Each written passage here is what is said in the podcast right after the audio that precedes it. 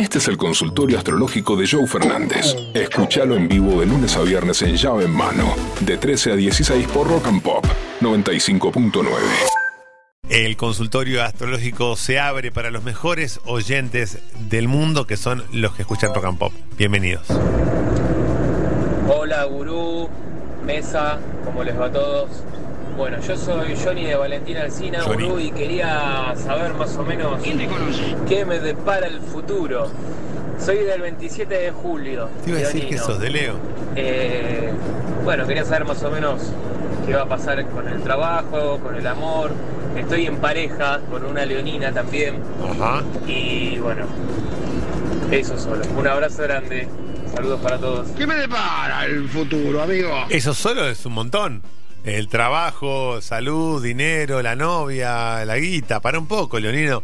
Bueno, tenés un gran año. Tenés un gran, gran año, Leonino. Leo, Sagitario y Aries, tres signos que en el 2023 van a andar muy, pero muy bien, porque tiene que ver con el fuego. Y Júpiter, al estar en Aries, es un planeta que aviva a los signos de fuego. Acuérdense, Aries, Leo y Sagitario es un año mágico para que puedan estar ahí generando algo nuevo y algo distinto. Te va a ir muy bien en todos los aspectos. Si tenés una inversión pensada, un canutito pensado para hacer algo, este es el año.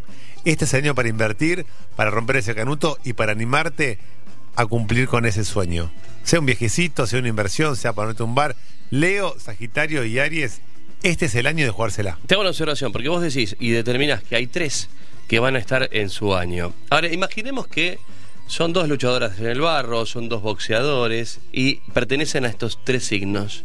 ¿Hay como un orden de prioridades? Aries primero, Sagitario segundo y Leo tercero. Así es el podio. Si hay una pelea Aries-Sagitario, Aries va a ganar. Aries, Leo Aries va a ganar. y Leo Sagitario. Empate. Perfecto, gracias. Hola. Yo de Tauro, ella de Sagitario. ¿Qué onda? ¿Cómo va todo eso? Y a vos ella de Sagitario te va, te come un poco la cabeza, porque Tauro es más tranquilo, agua de tanque, movámonos a poquito, y Sagitario es explosiones, rapidez, quiero todo ya, no sé lo que quiero, pero lo quiero ya. Entonces hay algo de los sagitarianos que es, eh, y aparte Sagitario no tiene borde, no tiene límite. Ayer hablamos de los signos eh, con mayores problemas de adicción, eh, Sagitario Jimi Hendrix, Sagitario Jim Morrison, gente que le cuesta poner límite, que le cuesta cortar. Y Tauro al ser un signo de tierra, al igual que Virgo y Capricornio, son signos que saben cuándo, cómo, dónde y de qué manera cortar. Por lo tanto, para disfrutar va a ser una buena pareja. Para poner los límites ah, nos va a hacer falta Tauro. Para pasarla bien y disfrutar nos va a hacer falta Sagitario. Hermosa pareja. Hola, Guru, ¿qué tal? Muy buenas tardes. Buenas tardes. Eh, ya sé que con el chongo no tengo futuro, pero a mi libriana de buena cepa, ¿qué me depara en este 2023? Excelente. Eva González te dice. Eva González, sos de Libra y el amor es lo que te mueve. Hay signos como Capricornio que los mueve el dinero, Aries, Sagitario y Leo los mueve la pasión y evidentemente a Libra lo mueve el amor. Por eso arranca su discurso hablando de que con el chongo no va. Bueno, hay algo del chongo que vos como libriana siempre tendés a poner al amor arriba de todo.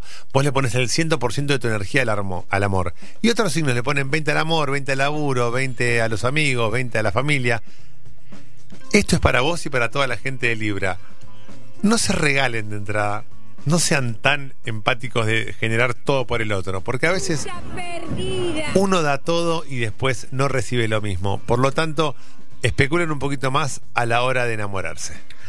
Alejandro Beldaño dice, a mi pareja y a mí nos han dicho una y otra vez que deberíamos separarnos. Somos de Capricornio ambos. 31 de diciembre, 6 de enero. Pero confiamos en la última palabra que quizás sea la gran palabra. ¿Debemos separarnos, sí o no? No. La respuesta es un no rotundo y contundente. No se tienen que separar.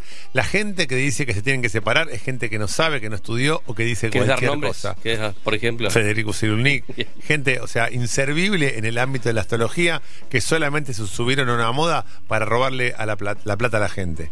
No, ese consejo no. Capricornio es un signo estable, racional, perfecto. Es un signo que tiene una pareja, sí es verdad que es una relación muy racional, ¿Por qué? Porque de 1 al 5 pagan todas las expensas, no hay vencimientos en casa, todo está en débito automático. Funciona más como una sociedad que como una como un matrimonio, como una pareja. Pero poniéndole un poquito de picante a la relación, un chimichurri para que no se enfríe, anda muy bien Capricornio Capricornio. Porque es una pareja que se excita con el triunfo del otro, con eh, el éxito del otro, con la inteligencia del otro. Son como una pareja espejo. Gran pareja. Hágame caso, no se separen. Y si se quieren casar, los casa el gurú. Hola, gurú. Mi hija y yo de Géminis. Sí. Mi mujer y mi hijo de, de Aries. Eh, ¿Qué nos depara el futuro? A ver, es una casa con mucho movimiento, es una casa donde hay agua, donde hay fuego y donde hay aire. Entonces hay velocidad, hay vértigo, hay peleas, hay berrinches, todo el tiempo están yendo y viniendo. Es una casa en donde no se van a aburrir nunca. Pero, ¿qué es lo que pasa? Eh, por ahí falta estructura. No hay Virgo, no hay Tauro, no hay Piscis, no hay Capricornio, no hay Escorpio, no hay Cáncer. No hay signos estables. Hay aire y hay fuego. Y esto trae diversión, pero también trae inestabilidad. Por lo tanto, me parece que es una, una, una familia que tiene que andar así como liviana de equipaje, una familia que tiene que estar como, va a haber muchas mudanzas, va a haber muchos cambios de trabajo, de colegio. Así Mm. que prepárate para eso, que la van a pasar muy pero muy bien. No busquen la estabilidad a donde no la haya, que la estabilidad sea simplemente el sentimiento. Che, pero abran cuando quieran el consultorio, eh, que está todo bien. ¿Qué le pasa? Bueno, no sé si van a pasar este mensaje, pero bueno. Bebo Soy Jacqueline de- Pará, che. El 3 de agosto Sí. del 81. Ujú. Eh, y bueno, quisiera saber por qué tengo tan poca onda, tan poca química con Capricornio, Gurucito. Gurucito. Porque tengo un compañero de laburo que es de Capricornio Sí. y nos la pasamos chocando. eh, y estuve en pareja hasta hace un mes atrás con un flaco que también era de. Capricornio. Y Estoy de más acá. Y bueno, nada, corté la relación y la tengo atrás mío hace un mes. Atrás. que se va a matar. Todavía no se murió, pero bueno, ahí anda. Bueno, voy a contarte algo. Está muy caliente la piba. Capricornio- Pará un poco. Pero es lo que se entiende, se, se lee en este mensaje auditivamente.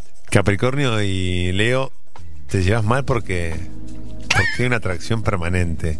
Porque son dos signos que se desean, que profundamente quieren estar fornicando. Astralmente, emocionalmente. Y hasta así se me permite la palabra. Analmente. Capricornio y Leo son dos signos que se desean, dos signos que quieren ganar la pelea todo el tiempo. Hay una batalla en donde los cuerpos empiezan a resbalarse, Ay, en donde el aceite empieza a correr por la piel y solamente ves un objeto de deseo Tetilla, ¿no? llamado Leo o Capricornio, la cabra y el león, Está saliendo sangre. la leona y la cabrita, juntas en una selva, mirándose a los Puta que te ojos, parió. llegando al éxtasis, llegando al clímax, Hasta. entendiendo que todo lo que vale la pena, bien vale la espera. Joe Fernández, Pollo Cerviño y Vero Unión hacen llave en mano. Lunes a viernes de 13 a 16 por Rock and Pop 95.9.